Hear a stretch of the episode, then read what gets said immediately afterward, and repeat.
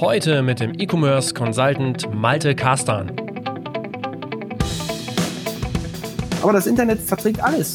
Und wenn man einen guten oder einen sehr guten Job macht von der Positionierung, dann kann man auch tausend Sachen positionieren, tausend verschiedene ähm, CDs ähm, im Internet präsentieren und mit einem, einem, qualitativ guten Job da reinhauen. Aber ich glaube, das war eher mal so ein bisschen das Problem, was ich so mitbekam. Diese Priorisierung, die man aus dem Retail, aus dem Regalwesen kannte, wurde aufs Internet übertragen und dann wurde wirklich der Job auch nur so eins zu eins fortgeführt, obwohl ähm, die Chance eine ganz andere ist und der Hebel eigentlich ein ganz, ganz anderer ist.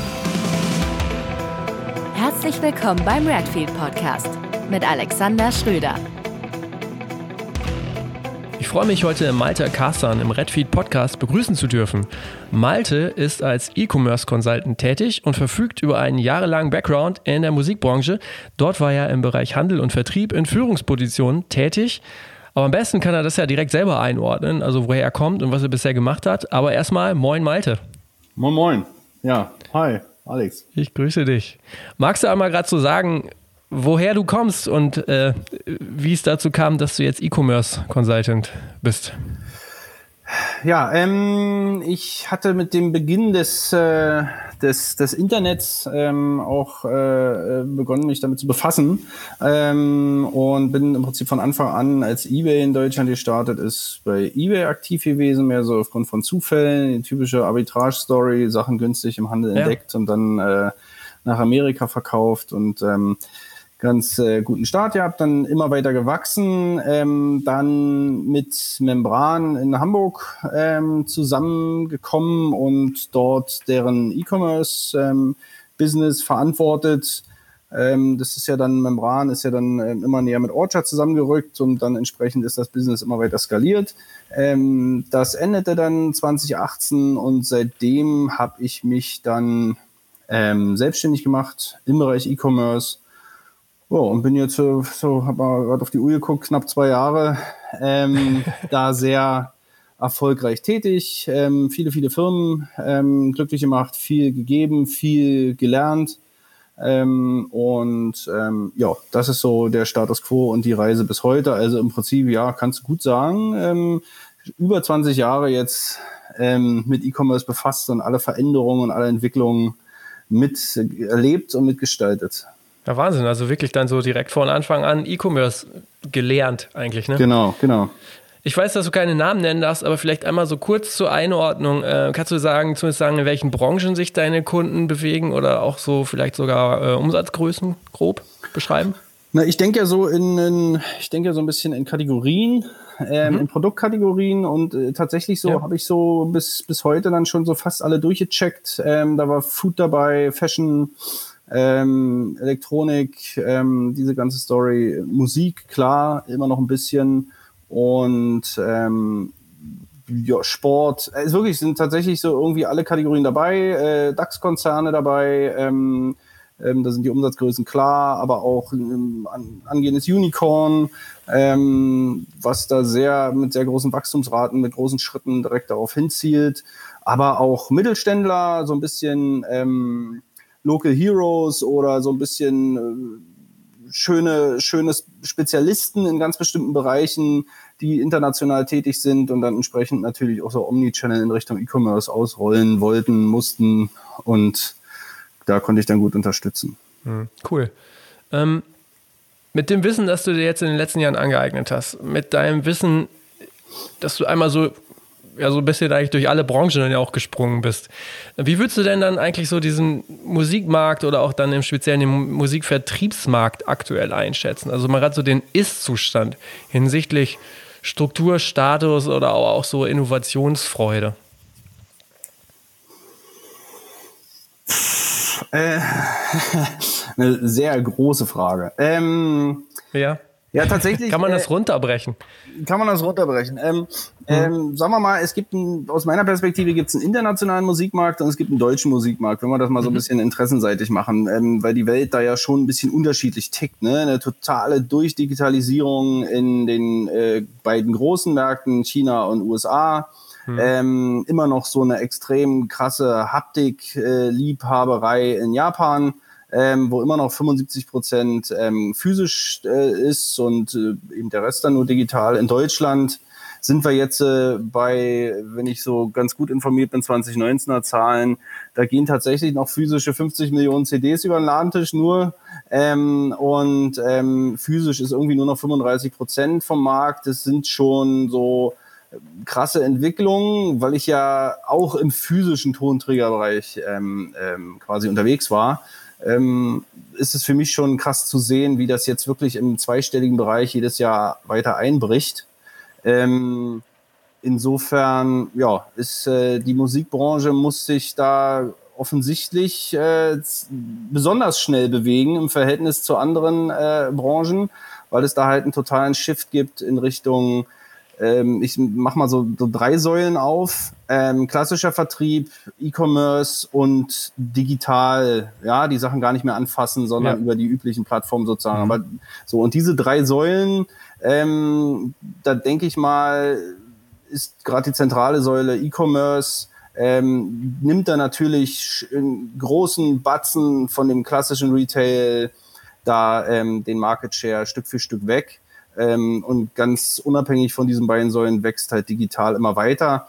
Ähm, immer mit der großen Überschrift und Frage, da gibt es ja ganz unterschiedliche Gespräche, ob man auf dieser digitalen Seite überhaupt wirklich Geld verdient. Ähm, insofern, äh, wenn man die drei Säulen in ihrer tatsächlichen Größe vom von Margen und absoluten ähm, Umsatzzahlen und Gewinnzahlen quasi mal so bemisst, ist vielleicht noch mal ein bisschen anderes Bild, ja, als die pure Bewegung von, von Musiktiteln durch die Säulen. Hm, okay. Jetzt nochmal auch so ähm, der Vollständigkeit halber, du hast ja auch das schon angerissen, das physische Produkt wird ja quasi auch immer, ähm, also es verkauft sich zwar in Deutschland noch relativ gut im, im Vergleich, aber es wird schon die Relevanz sinkt oder auch der Verkauf sinkt. Aber ich denke, äh, viele sind sich jetzt einig, dass es jetzt nicht unbedingt aussterben wird, sondern in gewisser Weise dann als ja, Sammler oder Fanobjekt auch weiterhin eine gewisse Relevanz haben wird, dann als hochwertiges Produkt, Vinyl, Box oder wie auch immer. Äh, siehst du das auch so? Ja, wollte gerade sagen, äh, du hast es jetzt äh, quasi schon äh, mir gestohlen, aber tatsächlich ist die Frage, ist die Frage jetzt tatsächlich, ähm, äh, ist es ist es tatsächlich ein Verlust oder ist es eine Gesundschrumpfung gewesen? Ja. Kommen, wir, kommen wir nicht, also jetzt unsere Generation, kommen wir nicht sowieso daher, dass wir früher wie verrückten Maxi-CDs gekauft haben für 10 D-Mark oder 14 D-Mark oder irgendwie so, was jetzt einfach in den Digitalmarkt abgewandert ist. Aber die tolle Box mit dem Poster, mit dem ähm, Plektrum oder mit irgendwelchen äh, coolen Giveaways oder so, das sind natürlich die Stories. Ähm, ich, mit denen, die man heute bedienen muss. Man muss sich heute tatsächlich fragen, ähm, was, was, was gebe ich dem Kunden oder was gebe ich dem Fan? Gebe ich dem jetzt nur die pure Musik oder gebe ich dem halt irgendwas mit, was er halt nicht sich aus dem Internet saugen kann, irgendwas physisch anfassbares, also diese Bundle-Stories und dieser Mehrgewinn, ähm, der spielt natürlich eine immer größere Rolle und deswegen ist natürlich eine immer größere Kreativität auch vonnöten. Ja, es ist nicht mehr alles so ein, so ein Selbstläufer und so ein, so ein so eine die pure Musik alleine bringt den Fan jetzt wahrscheinlich nicht mehr zum Kochen ähm, oder zum in den Laden rennen und anstehen, ähm, sondern da muss schon ein bisschen mehr dabei sein. Und das sieht man ja jetzt auch, ja, wenn man so ein bisschen in die Toplisten guckt und so weiter, sind ja auch die ähm, ähm, die die Top-Positionen sehr oft auch immer durch durch durch Sachen besetzt, ähm, die irgend noch einen Mehrwert haben, ja, äh, Total, die irgendwas ja. noch mitbringen. So, das sieht man ja heute schon. Und ich denke, das ist auch die Entwicklung, ähm, die sich so immer weiter verstärken wird. Ja, also dass man irgendwann vielleicht tatsächlich gar kein einfaches Album, keine einfache äh, Maxis, gibt es überhaupt noch Maxis? ob man, ob man diese einfache CD tatsächlich noch kauft oder ob es tatsächlich immer irgendwie was ist, wo man in irgendeiner Art und Weise ähm, einen Mehrwert hat, den man da, ich sehe es ja auch schon, habe es ja auch schon in den letzten Jahren gesehen, so ab, weiß ich nicht, 2000 12 oder so, dass dann auch die CDs alleine schon immer ein bisschen hochwertiger wurden, ne? Mit irgendwelchen, ja. also Digipack ja. war dann irgendwann dieser große, tolle Mehrgewinn mit Aufklappen, ganz toll ja. in alle Richtungen aufklappen oder irgendwie schon. das sind so ganz unterschiedliche Richtungen, ähm, in die sich natürlich wahrscheinlich immer weiter verstärken muss. Hm. Oder äh, ich weiß nicht, ob da vielleicht unser der Endpunkt erreicht ist und alle schon kreativ hm. sind, aber es wird da immer noch ein bisschen Hebel geben wahrscheinlich. Ja, ich glaube auch, da geht es definitiv weiter, auch weil das so das große Thema ist. Jetzt so einmal noch so zur kompletten Abrundung vielleicht von dem Zustand gerade ähm, als E-Commerce-Experte. Ist vielleicht nicht gerade so dein, dein Schwerpunkt, aber auch einfach mal so zur Vervollständigung. Hast du eine Sicht ähm, auf den stationären Handel? Also auch einmal so grob vom lokalen Plattenladen bis zur großen Elektronikkette, was so diesen Tonträgermarkt angeht? Tja, ähm, typische, typische Story. Ähm, die Flächen schmilzen zusammen. Ähm, die typischen Ketten, die es ja darüber hinaus noch so gab. Ähm, äh, Libro in Österreich, die ja nur total stark waren und an jeder Ecke, die in diesem Bereich Tonträger, glaube ich, nicht mehr so viel Fantasie haben. Ähm, oder auch ähm, ähm, ja, was gab's noch so viele Ketten, die auch CDs dabei haben? Na, ich bleiben wir bei MSH hier. Mediamarkt Saturn, ja. was haben die jetzt ja. noch für ein eingeschrumpftes Top 20 Regal? Ähm, und wenn man die 21, da erinnere ich mich immer noch gut daran, wenn man Platz 21 in der VÖ-Woche erreichte, war die totale Katastrophe. der totale Tod, ja, es war, als hätte man quasi alles umsonst getan, weil man nicht in die 20 gekommen ist, ähm, um in diesem Regal dabei zu sein. Und ansonsten gibt's natürlich noch echte, ähm, ja, diese einfachen Plattenläden, ja, ähm, wovon es, glaube ich, dann auch immer mehr wieder gibt oder die zumindest eine immer größere Daseinsberechtigung haben, ähm, durch dieses ganze Sammeln und Vinyl, natürlich den Scale in, in Vinyl. Dann gibt es auch natürlich auch noch Dussmann, Ludwig Beck und so, diese ganzen, ja. wo man wirklich sagt, da gehen die Leute noch hin, weil sie wissen, dass sie und da können sie noch äh, auch reden und da haben die Leute auch noch Ahnung. Ähm, ich glaube, es ist so eine ganz typische Gesundschrumpfung. Ne? Dort überall, wo diese CD-Regale waren, ohne dass irgendwie da so ein Knowledge vor Ort war, ne? in so einem Supermarkt, so ein CD-Regal. Muss das sein? Ja. Ist ja. das jetzt so nötig? Und dann stand da so ein random Chart-Trash irgendwie rum ähm, und irgendwelche Sampler oder so, macht das, ist es jetzt traurig, dass diese Regale verschwinden oder ne, ist das so, so, so, so ein Rack-Jobbing da, ist es so die große Notwendigkeit dafür da gewesen. Ne? Es konsolidiert sich jetzt natürlich in diese Spezialisten rein und kriegt dadurch natürlich auch wieder eine höhere Qualität auch. Ja, also hm, ähm, ja. kann mir ja. also gut vorstellen, dass ein, dass ein Dussmann und ein Ludwig Beck da auch noch lange Freude dran haben werden. Es ist natürlich für die Labels ein Albtraum, weil natürlich insgesamt betrachtet die Flächen natürlich total hm. zusammenschrumpfen. Ne? Krass. Hm. Okay. Wenn wir jetzt mal E-Commerce, ähm, wenn wir uns jetzt weiter mit E-Commerce beschäftigen, da auch nochmal so die Frage, um, äh, um zu schauen, wer macht es denn gerade besonders gut? Also auch jetzt mal unabhängig von der Branche. Wo sagst du, ey, Hörer dieses Podcasts, beschäftigt euch mal mit der und der Firma. Das ist einfach der Hammer, was die gerade machen. Kenne ich eigentlich, also so spontan aus dem Bauhaus sage ich jetzt, kenne ich eigentlich keine Firma, die es so richtig gut macht. Echt nicht? Ähm, es gibt so, ähm, es gibt so diese, es, es scheint ja auch offensichtlich so wenige zu geben, dass jetzt Thomann zum Beispiel äh, fünf Jahre in Folge jetzt hier irgendwie immer bester E-Commercer in Deutschland abräumt. Ähm, den, den tragen sie ja irgendwie auf dem Schild äh, vor sich her, weil er halt auch so eine gute, so Amazon so gut Paroli bietet. Ähm, ähm, aber schon, dass das immer wieder die sind und dass immer irgendwie die erwähnt werden und wenn ich die Zeit aufschlage und da ist ein Artikel über, wer kann es dann eigentlich außerhalb von Amazon noch gut, dann Thomann, hier Thomann, dort Thomann. Ja, ja. Ähm, das, das zeigt schon relativ gut, dass es da draußen eigentlich relativ wenig ähm, ambitionierte E-Commerce-Power gibt. Ähm, wobei E-Commerce für mich ja nicht jetzt ähm, ähm, der eigene Shop oder Marktplätze oder äh, was weiß ich, oder der Digitalvertrieb ist, sondern es ist ja, wenn dann irgendwie so eine Gesamt, ne, so eine Omnichannel-Strategie. Wer, ja. wem begegnet man überall und wer macht es überall gut? Jetzt wirklich im Tonträgerbereich wüsste ich jetzt nicht. Also die, die ich kenne, die das machen, die machen halt Dienst nach Vorschrift ähm, und arbeiten da irgendwie mit dem alten Amazon Advantage Programm ähm, weiß ich gar nicht, ob de, wie lange es das noch geben wird oder mhm. dann jetzt eben Vendor Central, je nachdem, wann sie eingestiegen sind. Ähm, also relativ so eine B2B-mäßige äh, Herangehensweise an Amazon, wo man Amazon sehr viel auch überlässt von der Steuerung, ähm, mhm. was auch sehr nachteilig ist.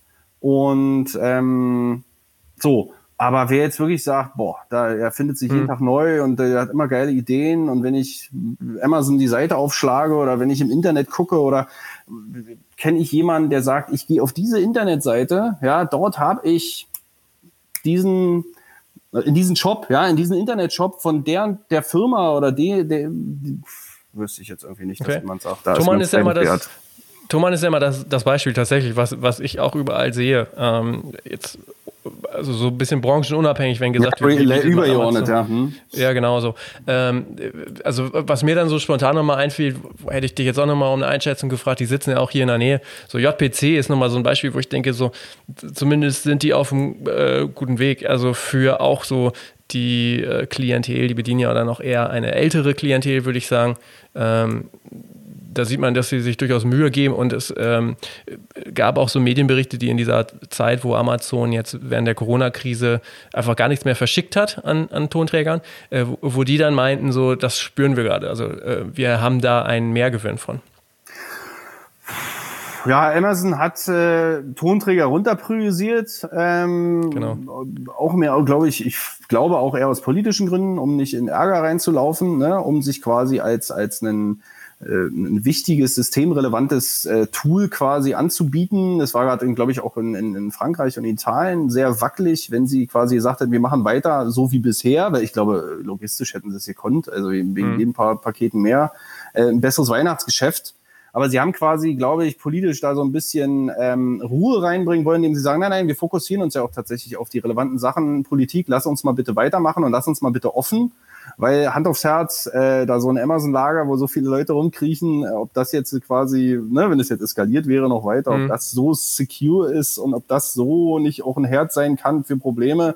Aber wenn Amazon halt so systemrelevant ist und so viele wichtige Sachen verschickt und so viele Desinfektionsmittel, dann lässt die Politik sie in Ruhe. Ich denke, dass es irgendwo so eine Art Commitment war und jetzt nicht unbedingt sich Amazon logistisch die Karten gelegt hat. Das, äh, und sie haben ja vor allen Dingen FBA eingeschränkt ihren Eigenversand. Ja. Aber wenn du genau. vernünftig aufgestellt warst bei Amazon, dann konntest du ja alles super hatchen, indem du über FBM trotzdem weiter volle Power gegeben hast. Ne? Also, da waren ja starke Skalierungen. Äh, Kunden von mir, die auch stark im FBM waren, haben ja unfassbare Zuwachsrate im dreistelligen Bereich jetzt gehabt. Ähm, und das ausgleichen können, dass Amazon ihre Produkte halt im FBA mit längeren Lieferzeiten dann quasi rausgestellt hat an die Kunden. Ja. Ähm, ja. So, und das dann JPC sicherlich, dass sich dann Kunden vielleicht erinnert haben und gesagt haben, ja, so ein JPC-Account oder so ein 2001-Account, den habe ich auch noch.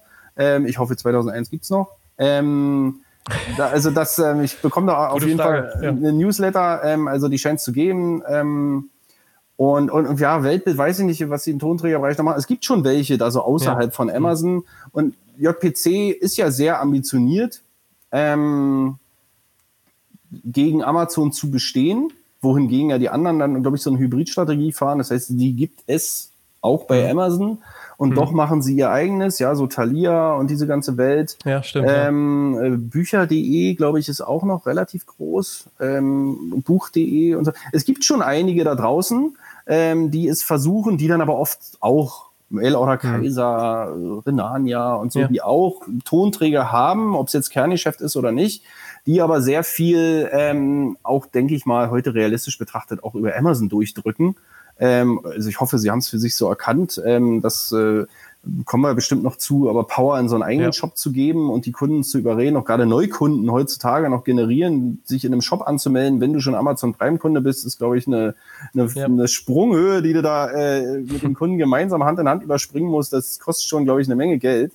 Ähm, JPC hat bestimmt einen guten Kundenstamm. Die Frage halt bei JPC ist, ähm, was sie unique macht, ne? was deren USP ist auf, auf kurzfristige, mittelfristige, langfristige Sicht. Warum? Was kann denn JPC so viel besser im Bereich Musik im Verhältnis zu Amazon. Ne? Amazon ist natürlich seelenlos, ja, auch im, im tatsächlichen haben auch gar nicht den Anspruch. So, das ist in allen Impulskaufgeschichten, was Musik für mich ja irgendwie auch ist, so neben Fashion, ähm, ist das natürlich ein Problem. Das ist ein Problem. Aber Amazon sagt für sich, ähm, ja, ähm, na unten muss trotzdem funktionieren. Ja, ähm, ja, ja. Äh, Größe, Größe gewinnt und äh, Sortimentsbreite gewinnt und das scheint auch tatsächlich ziemlich gut aufzugehen, wenn man jetzt mal so ein bisschen in die ganzen Kategorien guckt, dass sie einfach sagen, okay, aber wir haben einfach alles.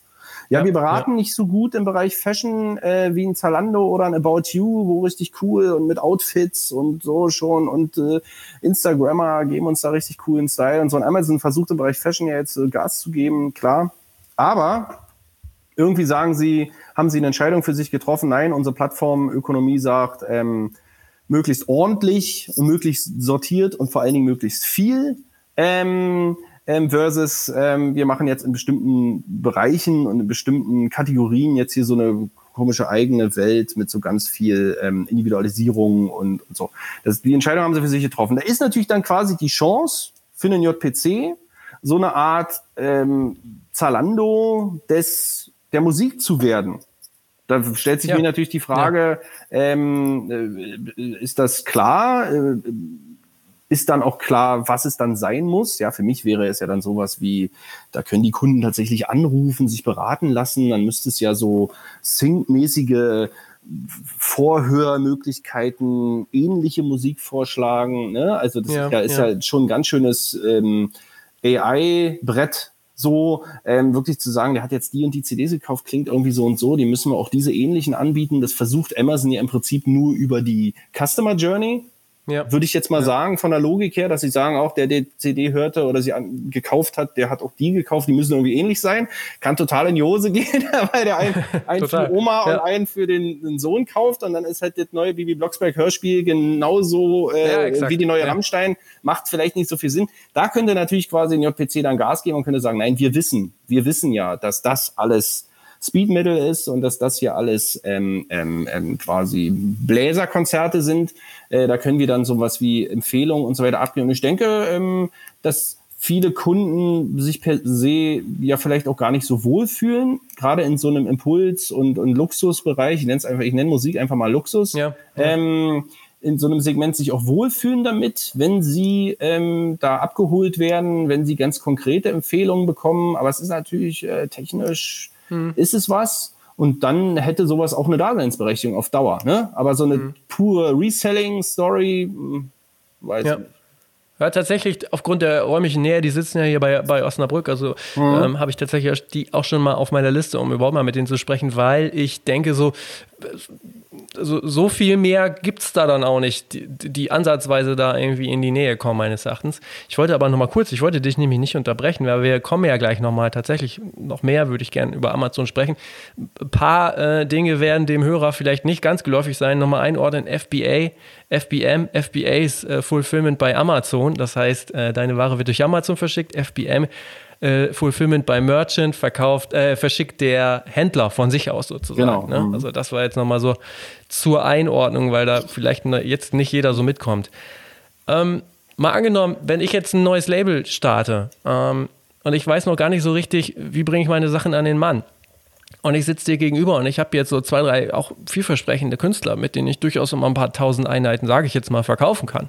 Ähm, was wäre denn so dein Ansatz? Ich habe keine Struktur, ich habe keinen Vertrieb, kein Lager, kein Webshop. Ich fange auf der grünen Wiese an. Also wie mache ich das? Wie verkaufe ich den Kram? Tja, ähm, idealerweise ähm, hast du in irgendeiner, hast du einen Kontakt, äh, hast du eine Möglichkeit, natürlich in alle drei Säulen vorzustoßen. Tatsächlich. Mhm. Ja, also dass man jetzt tatsächlich sagt, Gibt es heute, ja, gibt's, habe ich dann schon vor zwei Jahren mitbekommen, Leute, die sagen, oh, ich mache nur noch digital. Ja, ich gebe mir diesen ganzen Presswerk und, und Herstellungs- und Graf, na, Grafik haben wir doch irgendwie, aber ich gebe mir so ganz viele von diesen ganzen, von dem Overhead nicht, dem ganzen Aufwand, um nachher unklar nicht mal tausend Stück abzusetzen und so, ähm, ist mir alles zu dünn. Aber gehen wir mal von aus. Ähm, du willst alles machen. Ich, ich hab, ich, ja, also lass mal digital so ein bisschen ausklammern, mhm. sondern mehr sagen, ich, ich weiß, ich habe diese Fans, ach, keine Ahnung, 10.000 Einheiten, das krieg ich schon irgendwie hin. So. Okay. Mit das ein, heißt, zwei, drei Künstlern. Das heißt, ähm, klar ist immer, ähm, sei dort, wo dein Kunde ist. So, ist also auf jeden Fall erstmal, müsste man sich auf jeden Fall erstmal angucken, was du für Musik machst. Ne? Ähm, weil es kann ja durchaus sein, dass, dass ich dir jetzt persönlich empfehlen würde, je nachdem, was für Musik, dass ich dir empfehlen würde, ähm, nur E-Commerce zu machen.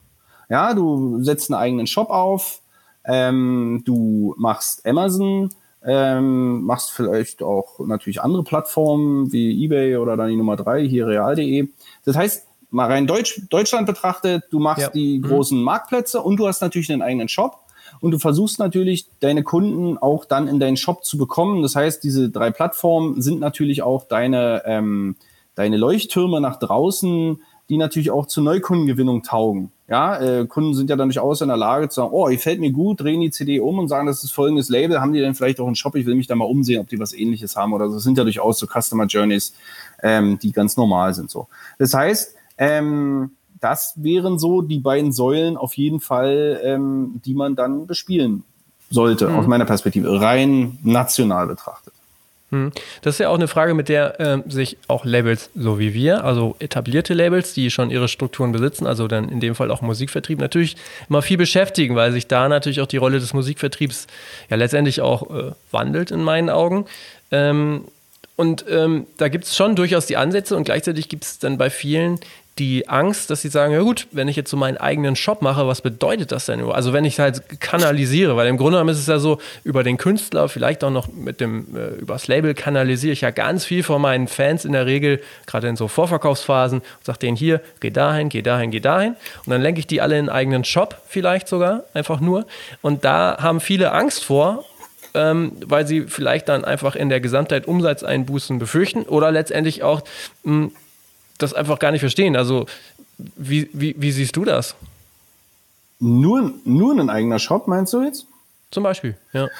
Ja, nur ein eigener Shop ist halt für mich immer eine schwierige Rechnung. Ähm, also entweder du bist ein SEO, SEA-Crack, ähm, mhm. ist dir irgendwie in der Muttermilch äh, mitgegeben worden und du sagst, verstehe ich alles und ich es ist nicht unbedingt eine Frage, wie schön der Shop ist, wie gut der Shop ist, wie, wie, wie ist dann spielt natürlich auch eine Rolle nachher, ähm, wie übersichtlich ist der oder wie gut ist der Content, den ich da anbiete, sondern die Frage ist, finden die mich überhaupt? Ja, also wie soll mich denn jetzt jemand finden, der nicht ganz konkret nach mir sucht schon mal? Also das wäre ja schon mal toll für ein Label, wenn man sagt, jemand sucht, gibt meinen Künstler da ein und sucht den, dann wird er meinen Shop schon finden. Aber in der Regel, ja.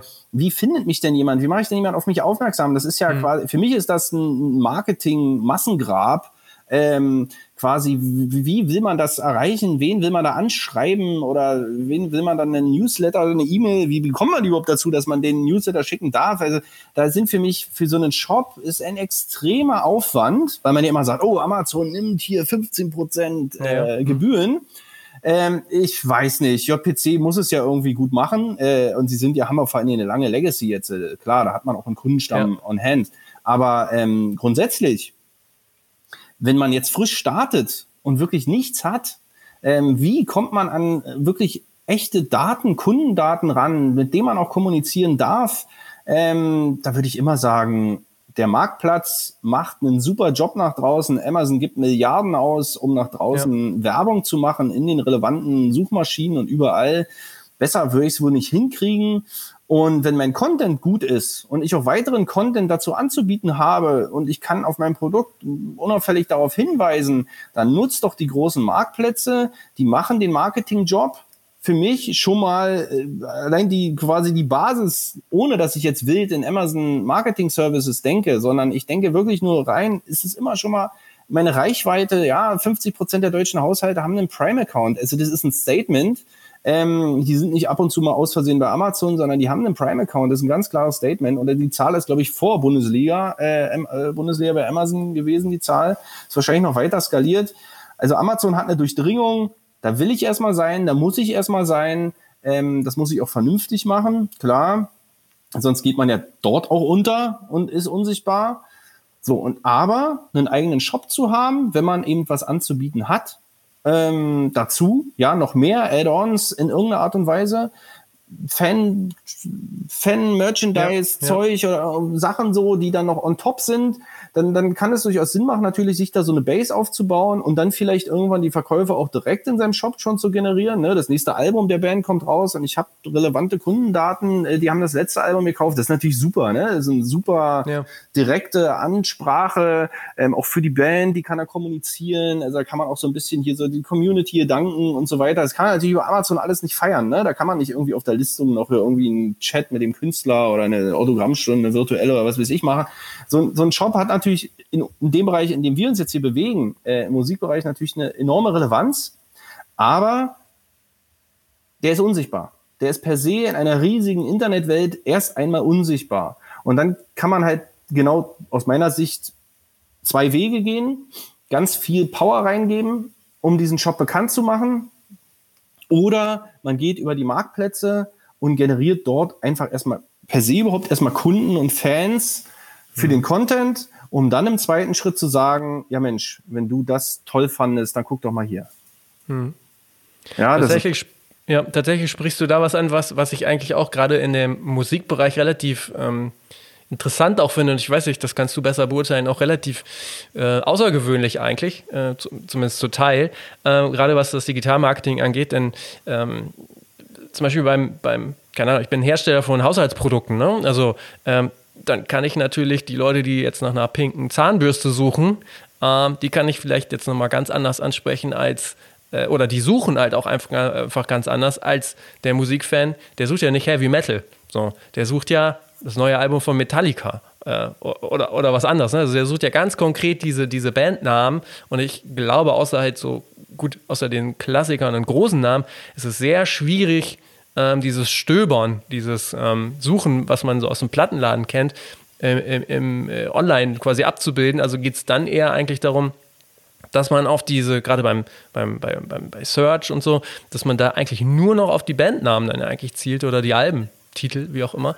Ähm, da würde mich natürlich auch nochmal so deine Sicht drauf ähm, interessieren. Also, wie geht man damit um? Einerseits hast du ja fast null Konkurrenz, hätte ich jetzt sogar gesagt.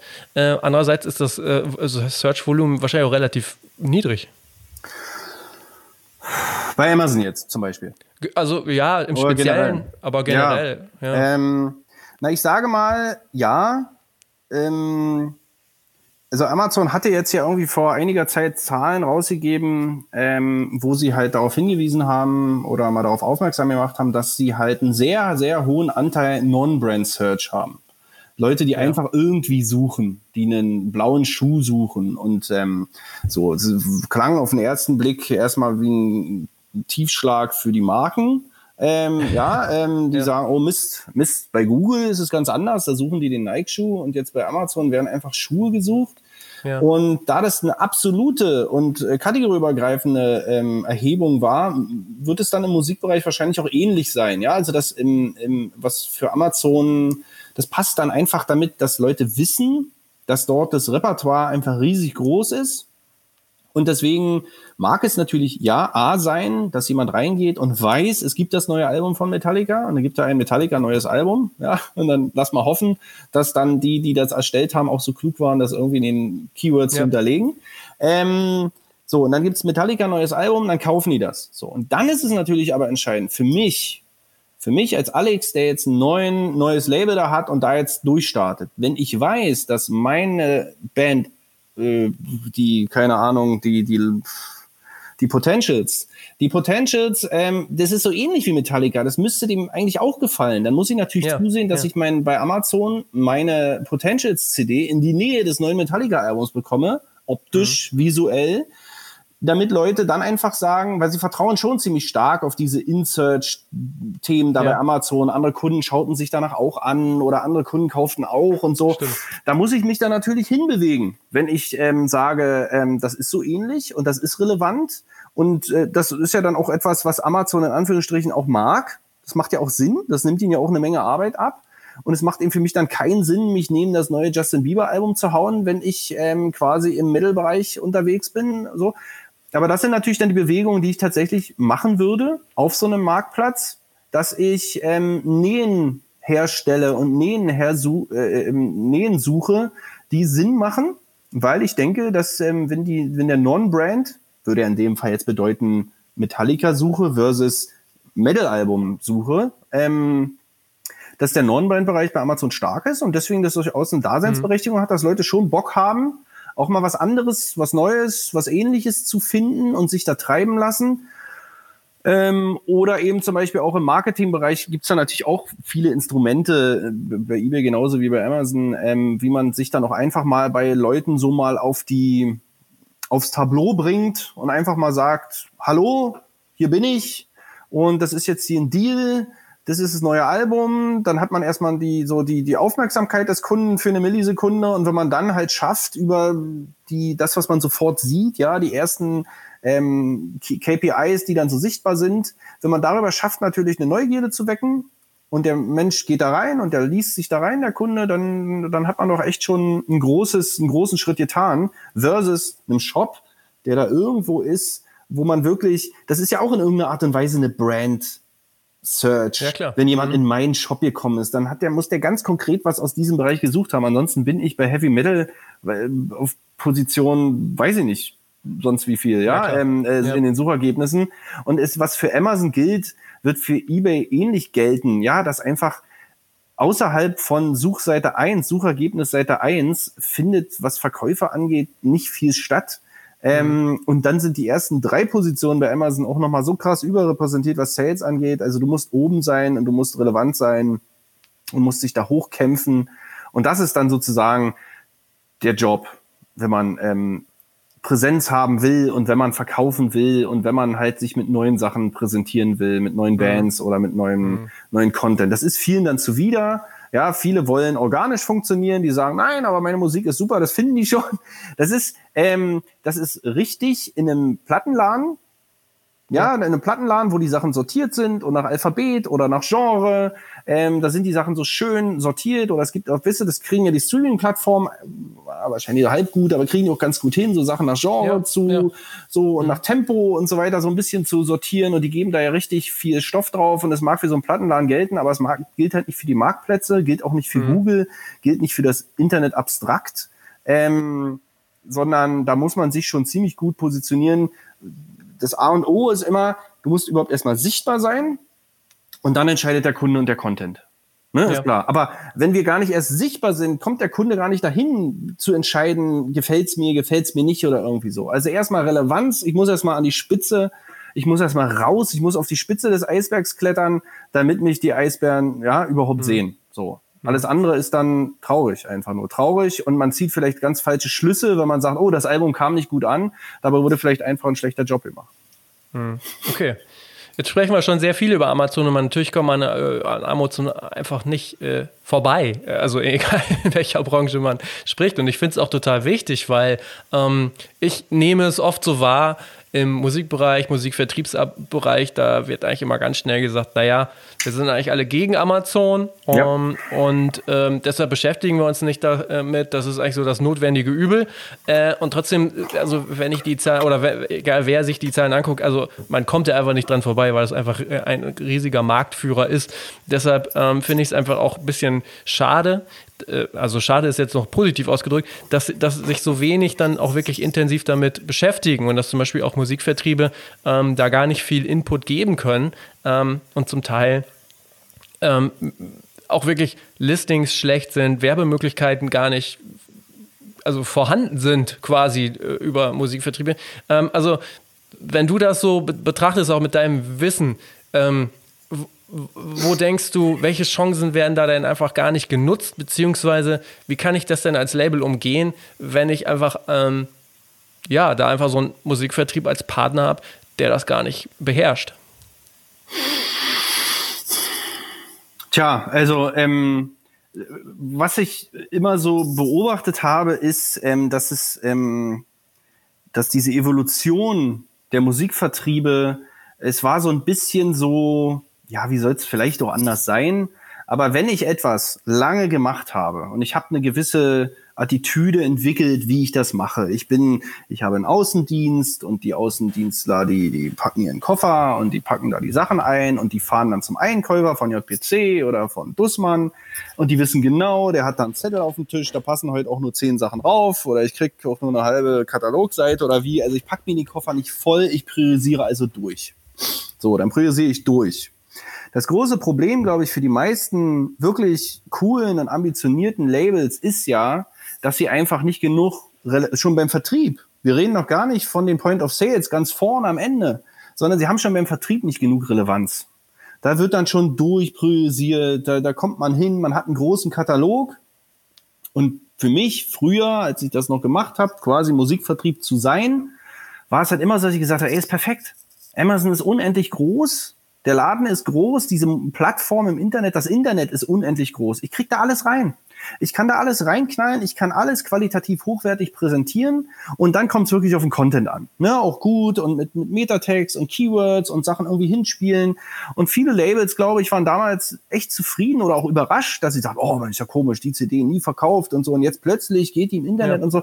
Ja, einen, genau. einen qualitativ gleichmäßigen Job und ich sehe es halt bei anderen Vertrieben, wo die dann oft herkamen, ähm, die Labels, da habe ich halt genau gesehen. Ich habe mir die Listung im Internet angeguckt, äh, bei Amazon, eBay oder wo auch immer angeguckt und habe gesehen, ja, okay, die haben sich genau auf die Top 10 fokussiert. Ja, ein Learning von dem Label, ein Learning, was man aus dem klassischen Retail hatte. So, beim Erstgespräch, ihr habt da mal eine Liste von euren bisherigen Topseller, nur mal einfach aus Interesse. Und dann war sofort, und du kommst mit einem Katalog da an mit 1000 Titeln, dann werden sie 990 sofort unter Tisch gekehrt 10 oben raufgepackt, in die E-Commerce-Abteilung wahrscheinlich gegeben, weil ihr sagt, könnt ihr mal die CD, 10 CDs hier äh, mit Stock versehen, FBA oder wie auch immer, oder uns da aufschalten ähm, als jetziger Vertrieb. Und so, da gibt's dann, glaube ich, äh, nicht viele Überraschungen, ja, und nicht viel, viel Tolles äh, zu heben, weil ähm, es ist eine Frage der Mühe und bei den meisten Vertrieben dann, glaube ich, einfach eine Frage des Verständnisses dass eben tatsächlich der E-Commerce ja viel mehr bereit hält, dass da viel mehr Platz ist, dass es auch total egal ist, ob man schon drei als Vertrieb betrachtet, ja, dann war, war auch immer so, waren so anti-kannibalistische Gedanken. Oh Mist, da ist jetzt ein Label, die haben ganz viele Bläserkonzerte. Wir haben doch schon von dem anderen Label ja, da ja. so viele mhm. Bläserkonzerte. Die können wir doch jetzt nicht auch noch listen. Da kannibalisieren wir uns ja selbst. Wo ich mal denke, boah, krass, ey, Millionen und Abermillionen Amazon-Listungen verträgt so viele Bläserkonzerte. Ähm, und die stehen eben nicht wie im Laden unter BL oder unter Bläserkonzerte alle direkt ja. nebeneinander, dann sage ich klar, wenn ich einen Plattenladen habe, ich habe begrenzten Raum und ja. ich habe schon das Bläserkonzerte-Fach ist bei mir voll und jemand kommt rein mit Bläserkonzerten, tausche ich welche aus, muss ich austauschen oder ich sage, nee, sorry, tut mir leid, ich kann keine Bläserkonzerte mehr aufnehmen.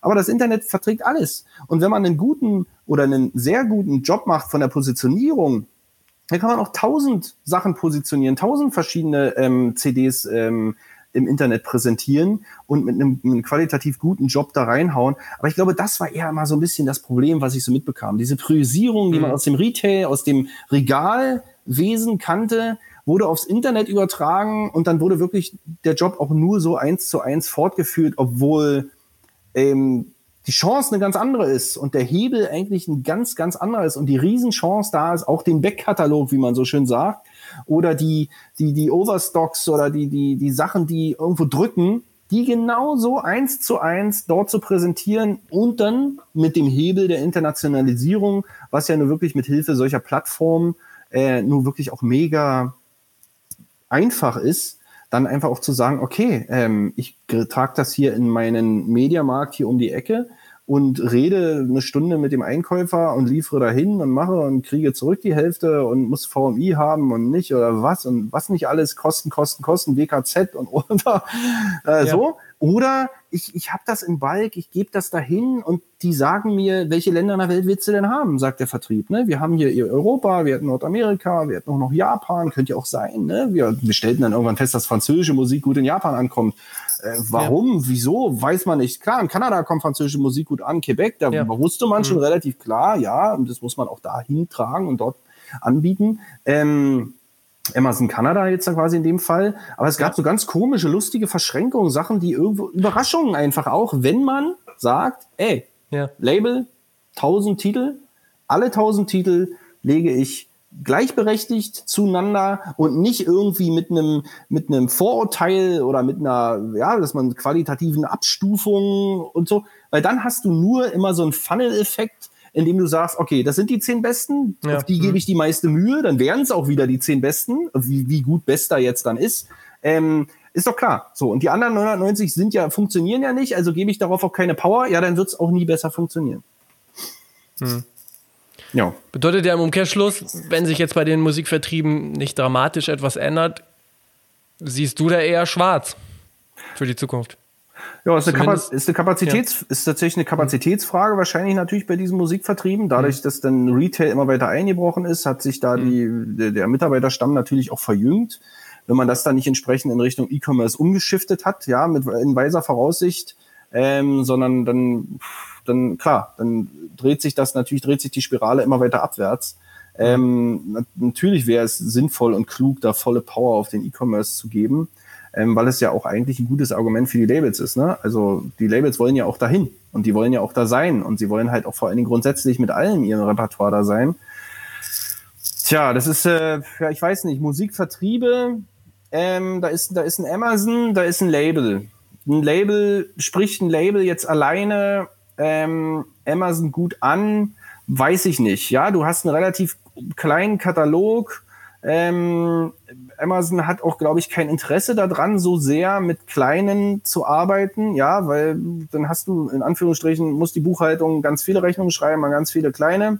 Deswegen gibt's ja auch da diesen, diesen, die sowieso, glaube ich, aktuell da so ein, auch so ein Blocker drauf, ähm, dass neue ähm, Händler da nicht zugelassen werden. Ja, das stimmt. Äh, ja. So, äh, insofern, weil die sagen, ey, komm, das werden sie jetzt nicht sagen, aber dass, dass du in die Entscheidung kommst, dass du sagst, okay, wenn ich jetzt daran will, so ein bisschen, weißt du, wie bei Mediamarkt oder so, wo dann da musste gelistet sein oder irgendwie so. Also Ja, ja, musst du genau. dir irgendwie einen Vertrieb suchen, der auch eine Mediamarkt-Listung hat. Ja, so ein Ärger. Ähm, und dann weißt du genau, dann suchst du dir den Vertrieb, der die Mediamarkt-Listung hat und der wird natürlich seine Regale, die er schon für die nächsten drei Jahre ähm, ver verplant hat, wird er wegen dir nicht umschiften. Ne? So, also ist eigentlich eine relativ verlorene Nummer. So, also der, der Job wäre natürlich tatsächlich trotzdem irgendwie in die relevanten Marktplätze reinzukommen, entweder über einen Vertrieb, der es eben macht und dann hoffen und drängeln und beten und weiß ich nicht was. Ähm, aber es gibt natürlich immer auch Möglichkeiten ähm, und genug Marktplätze, auf denen man es gut machen kann. Auch selbst als Label. Also ich würde da nicht immer gleich die Flint ins Korn schmeißen. Ähm, aber ja, es wirkt relativ, es wirkt relativ vernagelt. Ähm, und als Label mit sechs CDs, ja, ich habe jetzt sechs CDs im Angebot, ist man natürlich auch krass unterm Radar bei Amazon. Ja, also auch dort gilt es ja, es ist auch nett, auch gut, eine Relevanz zu erzeugen, eine gewisse Größe zu erzeugen, ähm, auch Sachen zu konsolidieren. Also ist die Idee vielleicht nicht schlecht.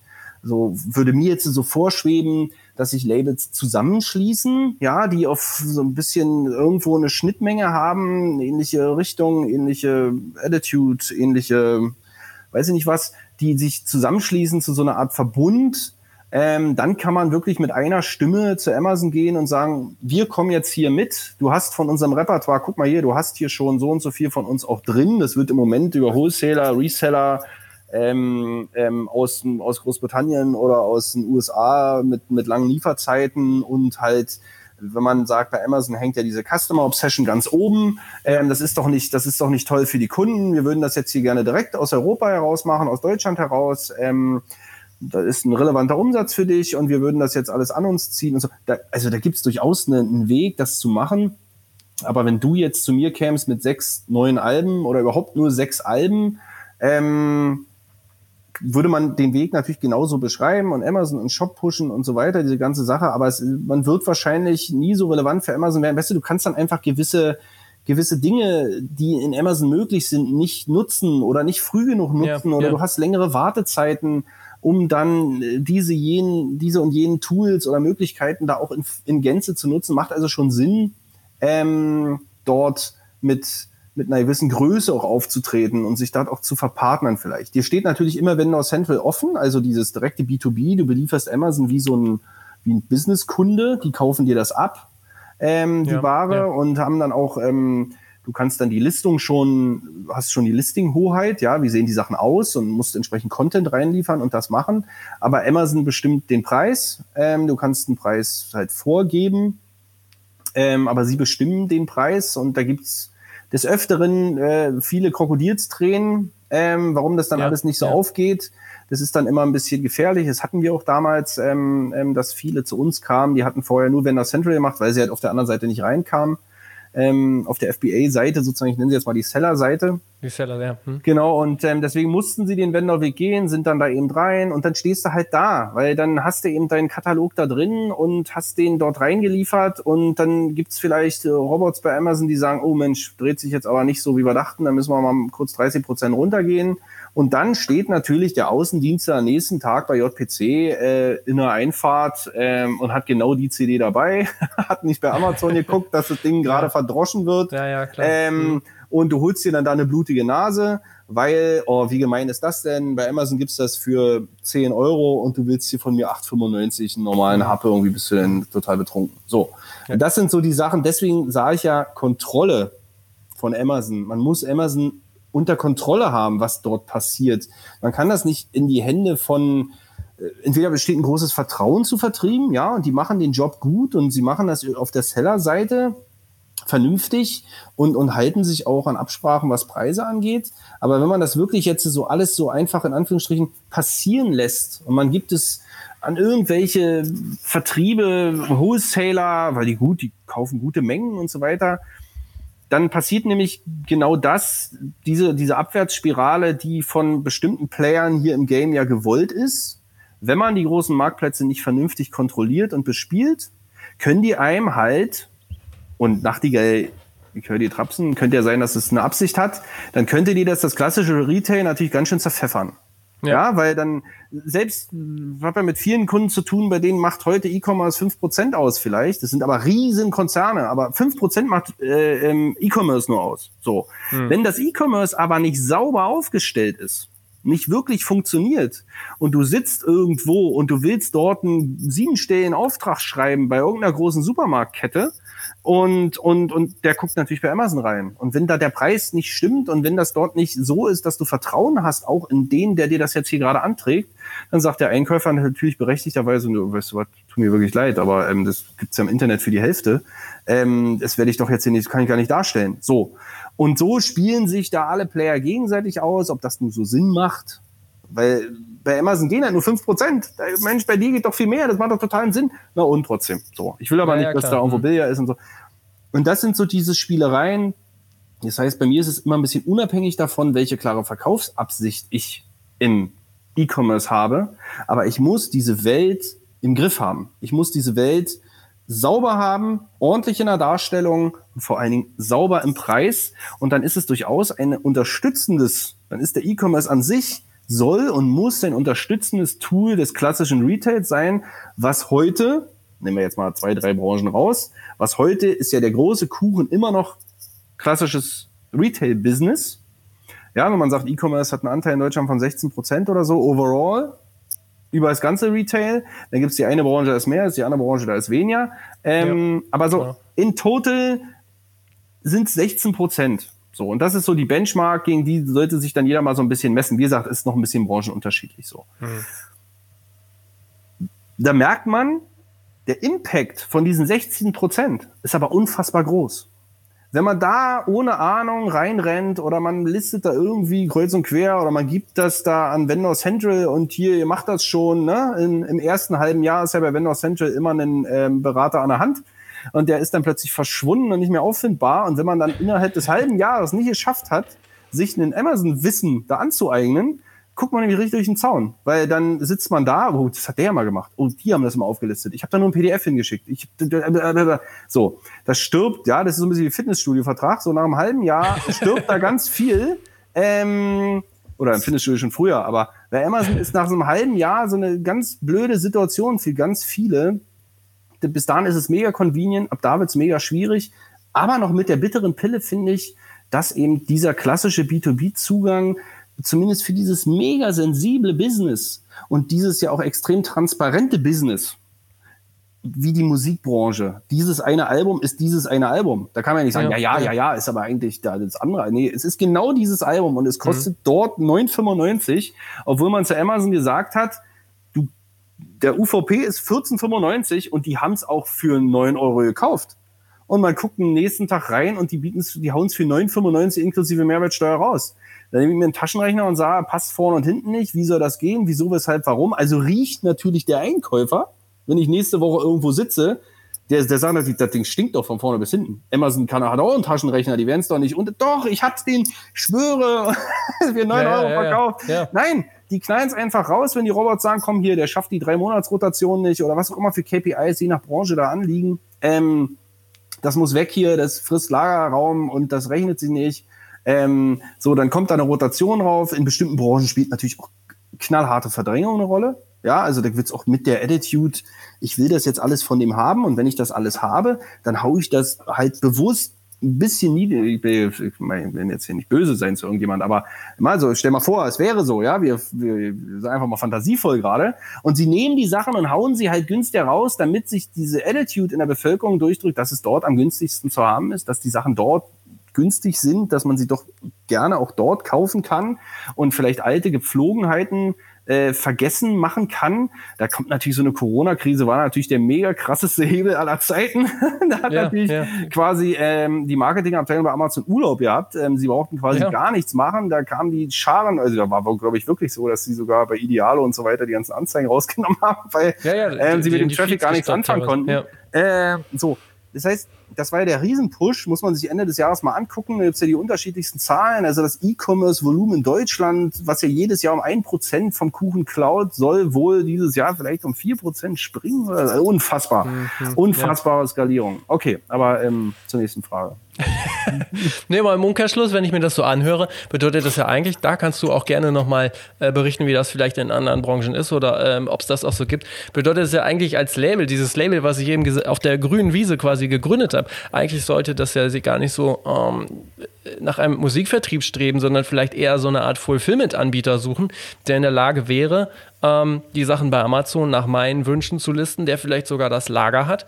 Ähm, von dem ich quasi Versandaufträge ähm, oder der, der, mir Versandaufträge erfüllt in den nächsten Plattenladen, um die Ecke zu Amazon, zu der Band auf Tour in den Club oder ins Hotel und gleichzeitig wahrscheinlich auch dann meinen Shop irgendwie noch betreut, in welcher Form auch immer, und diese Bestellung auch versendet, sodass ich quasi ähm, äh, in Thailand sitzen kann mit meinem Computer als digitaler Nomade und das dann ähm, weitermachen kann, oder? Genau, sowas wird es mit Sicherheit auch geben. Und dann ist es einfach tatsächlich ähm, etwas, ähm, was man, es ist eine, eine Frage von Vertrauen. Ja, Vertrauen mhm. ist halt immer so eine Sache, äh, wenn man sich nicht kennt und so, was soll das? Aber man muss für sich eine ganz klare Vorstellung haben. Und deswegen sollte man sich in Anführungsstrichen am Anfang ganz, ganz klare Gedanken machen, was für mich denn wichtig ist. Was ist für mich wichtig, wenn ich mich jetzt verpartnere? Völlig richtig, was du sagst. Ähm, gut, dass ich das Interview heute mit dir führe. War ein sehr guter Einwurf. ja, okay. Nee, wirklich. Äh, das ist ja. nämlich genau das Richtige. Mache ich das alles selbst? Eigene Logistik, irgendwie bei mir aus dem Wohnzimmer raus oder wenn es größer ist, muss ich jetzt alle, alles, die ganze Infrastruktur selbst schaffen? Nein. Ich suche mir einen Partner. Was ist mir denn bei diesem Partner wichtig? Wie du wirklich sagst, so wirklich so eine Omnichannel, ne? der vers verschickt es halt überall hin, der hat eine geile Flexibilität. Also ich habe da irgendwie auch im Vertrag so Sachen drin wie, ich habe hier irgendwie so ein rotes Telefon oder ich habe hier irgendwie so eine so eine Fastlane. Ne? Ich kann sagen, oh Mensch, man, der Künstler ja. da im Hotel und so. Ich erinnere mich da früher da auch dran, hatten wir halt auch. Ähm, mhm. so, dass dieses, ah, die sind da im Hotel in England und der braucht da mal, der, der Promoter braucht da irgendwie 200 Stück von der so und so und wir sind die Einzigen, die die haben und so. Ähm, diese Flexibilität muss da sein, aber eben natürlich auch die E-Commerce-Expertise. Dort aber auch mal fühlen, was heißt denn? E-Commerce-Expertise haben alle. Alle sind super bei Amazon und alle machen alles immer alles super, ist ja klar. Das ist ja logisch. So, die Frage ist, ähm, was ist denn das super für mich? Was ist denn da für mich wichtig? Ist das super, dass der äh, 40% Marketinganteil äh, ähm, rausballert äh, in meinem Namen und auf meine Kosten? Oder ist für mich super, dass ich sage, für mich ist einfach nur wichtig, dass der Preis dort steht, wo ich ihn haben will? Dass er reliable dort steht. Du kannst deine Preisrobots und deine Pricing-Tools kannst du gleich ausmachen. Ähm, ich will fest auf einem Preis stehen mit meinem Album. Ich gebe es ja auch nur dir exklusiv. Ist ja auch so ein Problem, ist auch mal so eine Zweischneidigkeit aus Vertriebssicht und aus Labelsicht. Ähm, weil ähm, ich gebe es diesem Vertrieb exklusiv und eigentlich gibt's keine Exklusivität in den Marktplätzen. Ja, ich gebe es dem englischen genau. Vertrieb. Genau. Er hat durch das britische Pfund einen, einen einfach auch schon einen Konvertierungsvorteil in der Währung.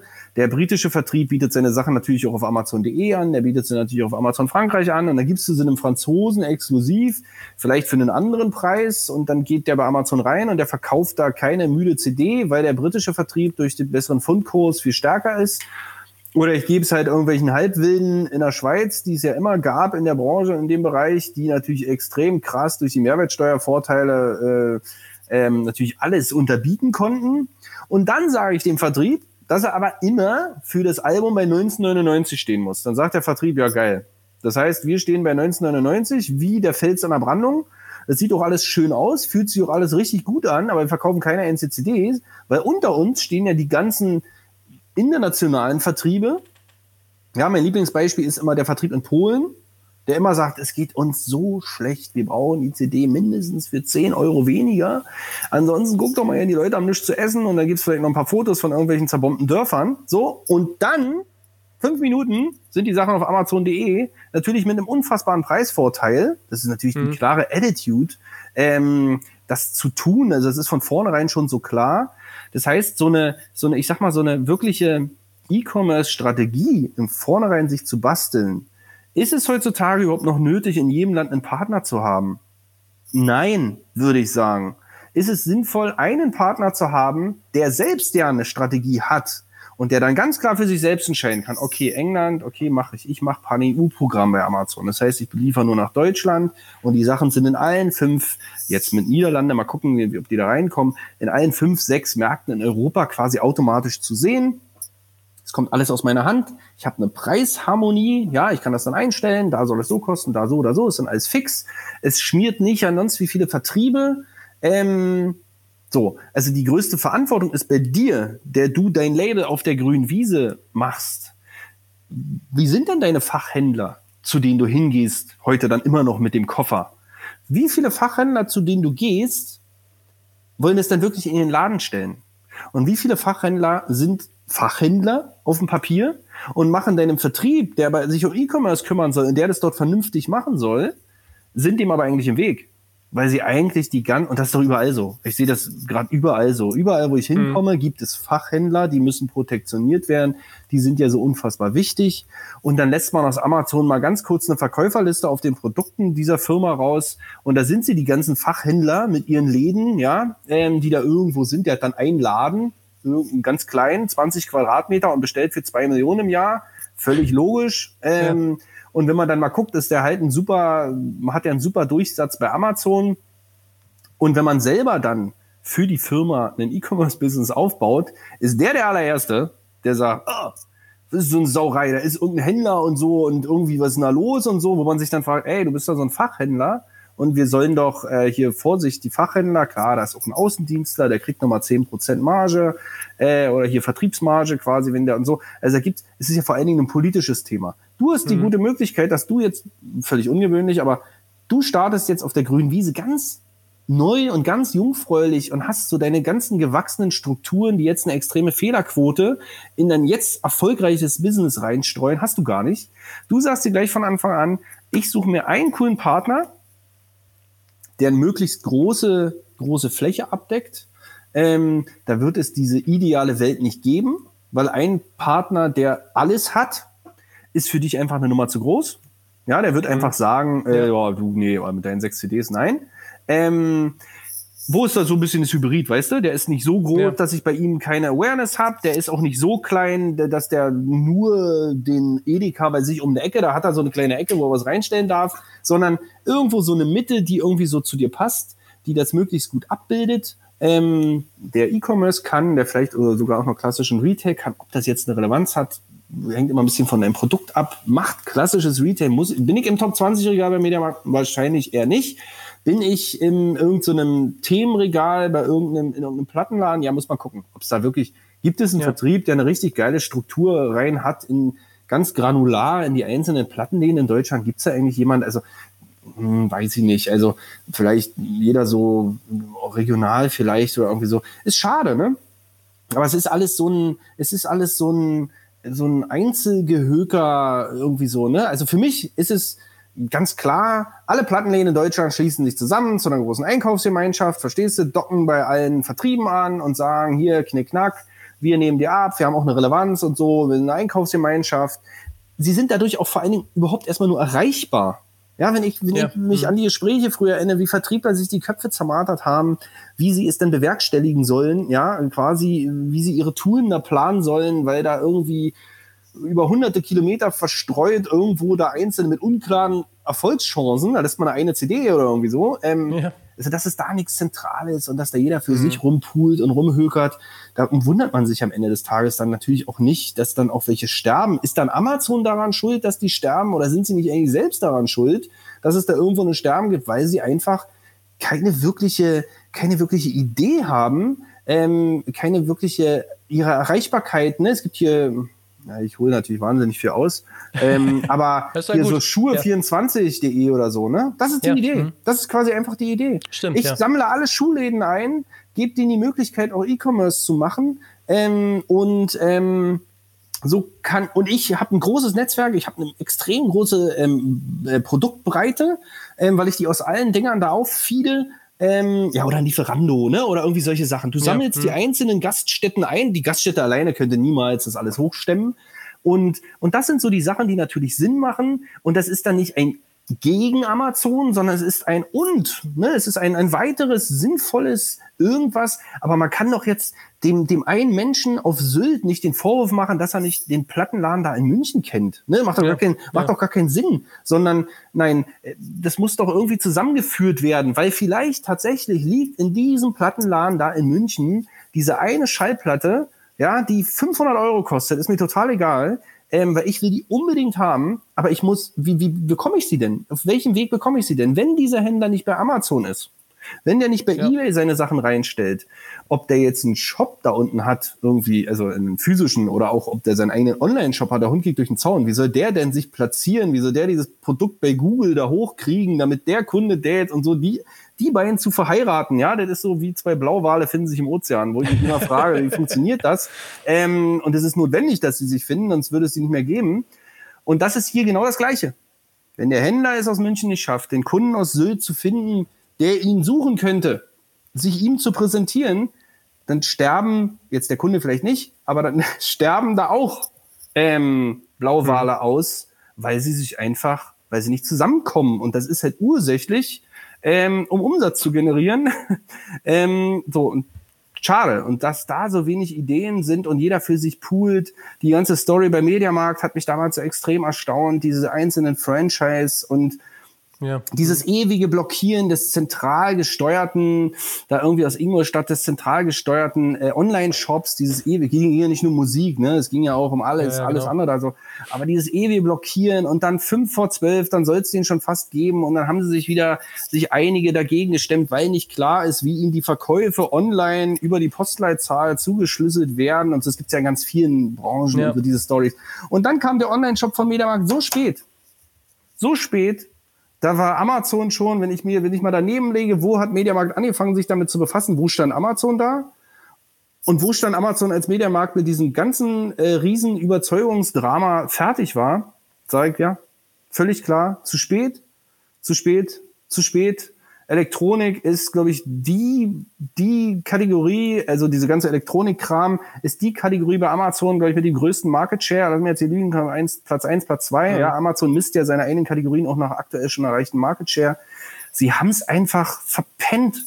Sie haben dieses Online verpennt ähm, und ähm, ver verdödelt, wie es immer so ist. Der ehemalige Riese bewegt sich dann so langsam, ähm, wenn es nötig ist, dass er irgendwann halt nicht mehr der Riese ist und Jeff Bezos sagt, in zehn Jahren wird es uns nicht mehr geben. Ja, das ist die richtige Einstellung. Ja. So kann man arbeiten und so kann man seinen Leuten richtig Stress machen. Aber das ist die Attitude, ne? So, so, so klug, wenn man mal ein Geschichtebuch aufschlägt, muss man einfach sein. Ja, weil es gibt halt einfach keine Firma aus dem Mittelalter mehr, die heute irgendwo der absolute Brenner ist. Ähm, sondern es, es verändert sich. Und wie weit kann man sich mit verändern und wo legt man sich selbst die Karten? Und die meisten stellen sich halt ganz klassisch selbst ein Bein, weil sie halt immer noch daran glauben, dass sich das Elektroauto nicht durchsetzen wird. Ja, so. Punkt. Im Umkehrschluss bedeutet das aber eigentlich auch, dann, wenn man die andere Seite wieder sieht, das Label muss sehr bedacht darauf sein, die Produkthoheit am Ende auch und Vertriebshoheit dann auch zu behalten. Vielleicht dann gar nicht auf diese, was du jetzt beschrieben hast, sehr äh, fragmentierten äh, Geschäfte zu setzen. Eher den einen richtigen Partner zu finden, der, dir dabei, der dich dabei unterstützt. Genau, genau. Auf die, sich für, okay. einfach zu verstehen, was wichtig ist, ne? was, was, was ist wichtig, was brauche ich tatsächlich noch? Oder ist es, hört sich einfach nur geil an, dass der eine VMI-Listung bei Mediamarkt hat, aber meine CDs werden da sowieso nie stehen. Äh, nicht, nicht, weil sie nicht die Top 20 erreichen, aber weil ich bei diesem Partner auch einfach nicht die Wahrnehmung haben werde mit meinen CDs. Da muss man Ja. sich doch mal realistisch einschätzen und muss sagen, hey, ich komme jetzt hier mit meinen Flötenkonzerten. Nein, die werden nicht bei Mediamarkt stehen. So oder so Ja. nicht. Ist nicht wichtig, ob der Partner VMI hat oder nicht. Klingt geil, macht sich geil auf der Visitenkarte, bringt mir per se sowieso nichts. Ich nehme hier den, der hat meine Attitude, der ist so wie ich, der tickt wie ich, den kann ich anrufen, mit dem bin ich irgendwie, so. Denke ich mal. Einfach, was ist mir Ist aber wichtig? Ist aber auch, glaube ich, wirklich eine Mutfrage aktuell, wenn ich das so sagen darf, weil äh, mir jetzt auch kein Label äh, bekannt ist, dass das so tatsächlich so durchzieht. Das können sie, können, sie, nicht, können sie nicht, ne? Das ist ja immer, ja. immer Angst, ne? Hm. Ist ja, ist ja immer ja. die typische Angst, äh, was zu verlieren okay. und so. Ja. Ähm, jetzt nochmal so zum Ende hin. Ähm, welche Entwicklung siehst du denn jetzt gerade ähm, so für die nächste, nächste Zeit eigentlich kommen? Also, wo denkst du, da gibt es richtig gute Zukunftschancen noch? Richtig gute Zukunftschancen. Ähm, na, ich denke, dass die, wenn man so, ich denke, dass es keine rote, lineare Entwicklung ist, die wir jetzt mit ansehen. Wir gucken uns jetzt nur so einen kurzen Teil an und das skaliert E-Commerce wie verrückt und, und alles andere geht kaputt. Äh, geht kaputt wegen des E-Commerce, was meiner Meinung nach totaler Quatsch ist, sondern macht sich selber kaputt. Ja, der, der Mensch wird mündiger und erkennt einfach, wer einen schlechten Job macht. Und wenn ich mich schlecht beraten lassen will, gehe ich halt in den Mediamarkt oder in den Baumarkt, lasse ich mich erstmal anpaulen für die schlechte Laune, die er heute hat und überhaupt sowieso, was ich ihm fragen kann, hier und da hinten sind die Wasserrohre. So, ähm, da habe ich keine Fragen, kaufe ja, jetzt mal meine ja. Wasserrohre bei Amazon. Egal, so nach dem Motto, ja, so. Ja. Ähm, wir, ich denke, was, was tatsächlich klar ist, was auch einem Amazon klar ist, was auch einem, einem, eBay klar ist, die Relevanz von eBay in der Zukunft weiß, kennt man nicht genau, kauft Alibaba mhm. eBay, weiß der Geier, was wird alles passieren. Ja. Ähm, ähm, aber ist es klar geworden, dass nicht alles so linear funktioniert und wir werden irgendwann alle nur noch online kaufen ähm, und wie in irgendwelchen abstrusen Filmen dick und fett ähm, zu Hause sitzen und mit einer Fernbedienung fliegt uns die Pizza im Mund und so, dass es alles nicht so wird dass Amazon auf die Flächen geht, in Amerika zuerst, ja, dass die in die, in die physische Fläche gehen, dass, dass ein Zalando auf die Flächen geht mit seinen Outlets, dass man also tatsächlich, da sind ja so viele Logiken drin. Es geht um die Retourenquote, ja, wenn die Leute vorher die Sachen in einem Anfassladen anfassen können, ähm, dann äh, verringert sich einfach logischerweise die Retourenquote. Ähm, trotzdem kann ja da ein iPad stehen. Ich logge mich mit meinem Amazon-Account ein und habe mit der Same-Day-Delivery die Sachen sowieso abends zu Hause um 22 Uhr. Also es ist schon unschlagbar von der, von der Schlagkraft von Amazon. Aber sie gehen in das Physische sie, sie, das, was sie sich hier nie hätten selber wahrscheinlich vorstellen, ja, ein schlimmster mhm. Albtraum für sie selbst. Sie gehen auf die Fläche. Ja, also wer Fläche hat, wer Fläche hat, wer Fläche anzubieten hat, wer eine gute Infrastruktur hat, ähm, sag ich so, wenn ich jetzt eine Kette XYZ wäre, will man sich da nicht vielleicht verpartnern, will man da nicht vielleicht darüber nachdenken, da anzubieten. Guck mal, wie toll ich hier vernetzt bin oder wie, wie, wie, ich, wie ich hier überall meine, meine Point of Sales habe oder so. Ob die das jetzt wollen oder ob die lieber Abbruch, Abbruchscheunen kaufen und daraus äh, hippe ähm, Pop-Up-Stores machen, wie auch immer. Aber die Idee, dass, dass auf jeden Fall der E-Commerce in die Fläche gehen wird, um das Retourenproblem, nicht nur das Retourenproblem, aber auch so das Haptikproblem in den Griff zu kriegen. Es gibt hm. scheinbar eben schade, wie es ist für Amazon, aber es müssen sie eben eingestehen. Es gibt eben bestimmte Sachen, die muss man eben anfassen können. Ansonsten ist es einfach, geht es einfach nicht und fühlt sich irgendwie einfach nicht an. Ähm, ja, da gibt's jetzt, bieten sie jetzt Autos an. Ähm, tut mir leid. Also ich weiß nicht, wie Leute sich, manche Leute, so würde ich mir kein Auto kaufen, aber wer kauft so ein Auto? Das ist ja, oh, ja, ja schön ja. aus, schöne Artikelbeschreibung, gute Fotos, zack, Auto gekauft. ja, so, ne? Ähm, es gibt so einfach bestimmte Sachen, die wird es da nicht so geben. Es gibt bestimmte Bereiche, da wurden wir eines Besseren belehrt. Da hätte ich jetzt gesagt, wird es nie geben. Reisen online kaufen. Ähm, mhm. Reisebüros haben darunter extreme Litten. Trotzdem gibt es sie irgendwie immer noch. Genau, sie müssen sich genauso wie die Musikbranche positionieren. Und für die Musikbranche im Konkreten, die Zukunft ist spezialisieren, spezialisieren, spezialisieren, also Mehrwert bieten. Ähm, ansonsten kann ich es mir auch anhören, runterladen, Alexa anmachen oder wie auch immer. Mhm. Ähm, und sich auf jeden Fall mit einem Partner verpartnern, der, ähm, der eine ähnliche, einen ähnlichen langfristigen Gedanken hat und nicht nur eine geile große Legacy hat ähm, und von irgendwoher kommt, sondern auch irgendwo hingeht und einen klaren Plan für die Zukunft hat, äh, wie sich das quasi aufteilt und das im E-Commerce eine Relevanz hat. Schon alleine das ist ja bei den meisten Vertrieben mhm. ein Riesenfragezeichen nach wie vor.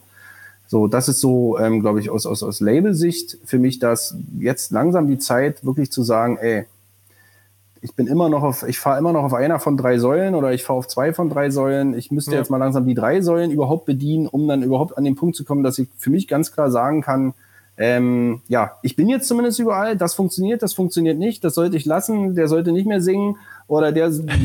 ähm, das ist dann einfach so, um wirkliche reliable Erkenntnisse zu gewinnen. Im Moment krankt vieles, glaube ich, einfach daran an der Findbarkeit und ähm, dass die Leute mich nicht sehen mhm. und mich nicht hören können, um sich eine Meinung über mich zu bilden. Und schade drum. Mhm. Okay. Jetzt noch einmal kurz so als letzte Frage vielleicht sogar, äh, weil es gerade eigentlich so sehr ein sehr aktuelles Thema ist, auch gerade wenn man äh, rumguckt, Plattformen, wo verkauft man die Sachen. Facebook hat jetzt auch die Shops nochmal äh, neu ausgerollt. Wie ist so deine Meinung dazu?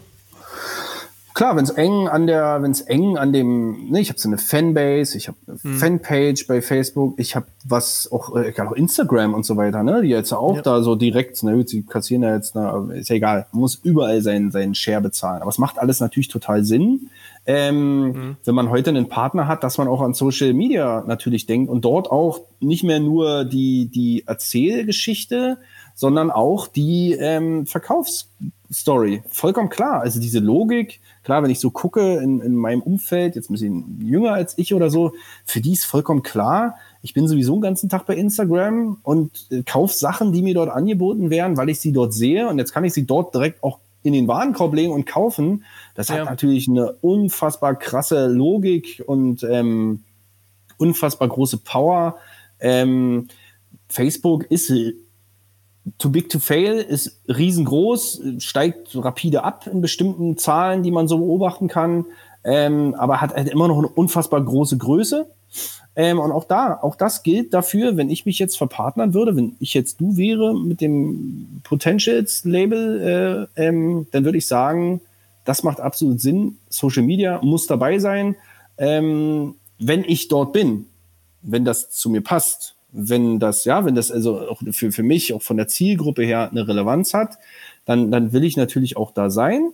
Und wenn ich dort bin, dann müssen die Leute auch die Möglichkeit direkt haben, ohne auf da, da ist ein Code und dann gehst du da, also da verlangt man im Moment, aber es ist nun mal so, machen sie auch noch bereitwillig, weil es keine Alternative gibt. Du nimmst den Code, ja. du gehst auf irgendeine Seite und blablabla, gibst da ein, wirst dort neuer Kunde auf der komischen Shopseite von dem irgendwas. Und Gott, was da alles für Hirn übersprungen werden für so einen 25%-Code äh, für völlig überteuerte Produkte. Das ist schon großartig, ja, was, was die, wie leidensfähig die Kunden da sind, aber wie lange werden sie das noch sein?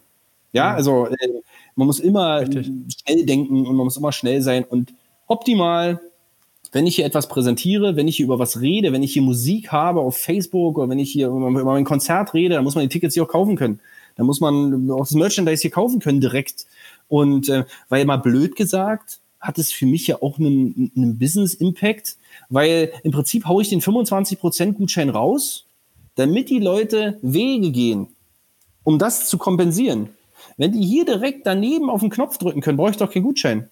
Ja, also dann ist doch dieser, dieser, dieser, in Anführungsstrichen, dieser preisliche Vorteil muss doch gar nicht sein. Die haben doch, ja, du bist direkt, hm. das, ist, das ist ein geiler Scheiß, ich gebe euch jetzt hier keinen Prozentcode, weil, weil, warum soll ich meinen geilen Scheiß über die, ich habe eine halbe Stunde darüber geredet, wie geil der Scheiß ist, um danach zu sagen, ey, hier kriegst du 80 Prozent off, äh, macht ja keinen Sinn, dann kann ich, ja, ja so, nee, hier hast du es direkt und so. Und dabei habe ich diese Instagram, da macht ja jetzt ja gerade da diese, diese ähm, diesen Piloten da in Amerika. Ich weiß nicht, ob der schon durch ist oder so. 40 große Brands, 50 Brands. Ja. Ähm, mhm. und wo man direkt das dann auch kaufen kann. Und ich denke, der wird erfolgreich sein und der wird ein Kracher sein, der wird ein Knaller sein ja, und sie werden das klar. Mhm. ausrollen. Warum auch nicht? Weil sie wollen natürlich an dem Kuchen, ja, machen wir uns mal nichts vor, dann verdienen sie ja doppelt, ja. Erst, erst an dem Influencer, der da seinen Brabbel erzählt und danach noch äh, quasi direkt an dem Sale auch noch ein paar Prozente abstauben. Äh, das ist doch die ganz klare so Richtung. Und das, das ist tatsächlich, wenn man sich jetzt mal die, die Wegstrecken überlegt, ähm, es gibt das Instagram, wo sie ohnehin sind, es gibt das TikTok, wo sie ohnehin sind, wenn wir jetzt Musikbranche nehmen. Das sind die Plattformen, das sind die Kids. Ja. Äh, äh ich hasse das Wort, aber die Kinder sind dort 24-7. Auf einer dieser beiden Plattformen sind die 24-7, vielleicht noch irgendein Verträumter auf Snapchat ähm, oder mal zwischendurch. Facebook ist auch keiner mehr, äh, der einigermaßen unter x Jahren ist, ist auch nicht mehr bei Facebook. Ja, Facebook, die, die, die Page unserer Eltern. Ähm, und so, das sind die Plattformen, da sind die, da wird es demnächst die Sachen auch direkt zu kaufen geben. Dann gibt es noch in Amazon aufgrund seiner Produktbreite und seiner, seiner unfassbaren auch, ach, da komme ich sowieso das und da habe ich das schon im Warenkorb, lege ich das noch mit rein und so, mag alles Sinn machen, ja. Ähm, und jetzt stell dir mal vor, und jetzt hast du noch einen Shop irgendwo Jetzt hast du noch einen Shop oder du hast so einen Generalisten, der so mehrere Sachen im Angebot hat.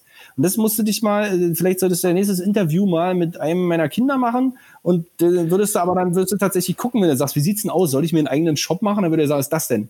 Ja, oder was ja, soll das? Ja. Soll das gut sein? so, ist natürlich jetzt ein bisschen Longtail, ein bisschen ja. Longtail gedacht, aber wenn man mal so in Richtung Longtail denkt und dann mal einen Punkt da hinten an die Wand malt, muss ja irgendwie das heute sich mit diesem Punkt ja irgendwie verbinden, logisch. Und ob der Weg dahin wellig oder auf und ab oder links und rechts, aber irgendwie scheint die Perspektive ja so in diese Richtung zu gehen, dass man Online-Wege möglichst kurz halten muss. Ähm, und sei da, sind wir wieder beim Satz vom Anfang, sei da, wo deine Kunden sind. Und das ist die zentrale Frage, die du dir stellen musst, äh, mit einem Glas Rotwein, wenn du dein Label auf der grünen Wiese äh, gründest, mit einem Glas Rotwein mal kurz hinsetzen und mal in die Ferne schauen über die grüne Wiese und sagen, wer ist das überhaupt, der das hört? Wer ist mein Kunde? Wo wird der sich denn sehr wahrscheinlich aufhalten? Das kann man ja dann auch analysieren. Ähm, so. Und dort gehe ich dann hin, weil die dort sind. Und ich zwinge meine Kunden nicht, so war es 1980, ich zwinge meine Kunden dorthin zu kommen, gefälligst, wo ich die Sachen im Angebot habe. Ja, ja. wo, genau. Wo ich quasi immer ähm, quasi die rote Kaffeemaschine an den Einkäufer schenke am Jahresende, damit er wieder bei mir einkauft. Bitte dort hat der Kunde bitte auch hinzugehen und 200 Kilometer durch Deutschland zu fahren. Und heute ja. reden wir schon, wie viele Klicks sind notwendig, ja, so als, als wie viele Klicks sind notwendig, um irgendwo Stimmt, hinzukommen. Ja. Hm. Und das ist die Zukunft und das ist die Vergangenheit. Und es ist aber immer das Gleiche. Es ist eigentlich immer das Gleiche. Es geht immer um die gleichen grundsätzlichen Punkte. Entfernung, jetzt virtueller Natur heute, ähm, wird es in Zukunft halt genauso gehen. Hm. Wahnsinn. Wir sind jetzt schon weit über die Stunde, aber ich glaube, dieses Gespräch war einfach sehr erhellend und sehr gut. Und du hast ja eigentlich auch schon jetzt hervorragend den Bogen von Anfang zum Ende jetzt sogar geknüpft. Äh, also ich kann mich nur bedanken für den ganzen Input und ähm, ich bin gespannt, wie sich das Label auf der grünen, grünen Wiese äh, entwickelt, wer auch immer es denn macht. ähm, also ja, nochmal vielen Dank. Ich äh, wünsche dir weiterhin alles Gute und äh, vielleicht äh, hast du ja auch noch Lust, äh, in ein, zwei Jahren nochmal so ein Update zu fahren. Unbedingt, unbedingt. Ja, okay. Ja, klar. Alles klar. Also, vielen Dank. Mach's gut. Ciao. Ciao. Das war jetzt schon fast eine Spezialfolge zum Thema Musikvertrieb und Malte hat ja wirklich einige spannende Einblicke gegeben. Wer jetzt neu im Redfeed Podcast dabei ist und dem das besonders gut gefallen hat, dem empfehle ich als nächstes die Folge 30 mit Martin Böttcher vom Merchandise-Spezialisten Impericol zu hören. Das denke ich, eine gute, gute Anknüpfung. Wenn ihr dazu aber auch noch Fragen oder Beispiele von Firmen habt, die das äh, im Musikkontext auch so gut machen, dann äh, schickt uns gerne Nachricht auf allen gängigen Kanälen oder halt auch direkt mir bei LinkedIn oder wo auch immer. Und ähm, wir geben uns echt immer viel Mühe, solche kompetenten Interviewgäste zu finden und die Inhalte zu vermitteln. Ich kann da auch nur nochmal appellieren, dass ihr im Gegenzug mal kurz euren iTunes-Account aufmacht, eine Bewertung für den Podcast da lasst ähm, und ähm, so helft, die Reichweite zu vergrößern, zu steigern und es uns im Umkehrschluss ja auch ermöglicht, dann weiter so spannende Gäste zu bekommen.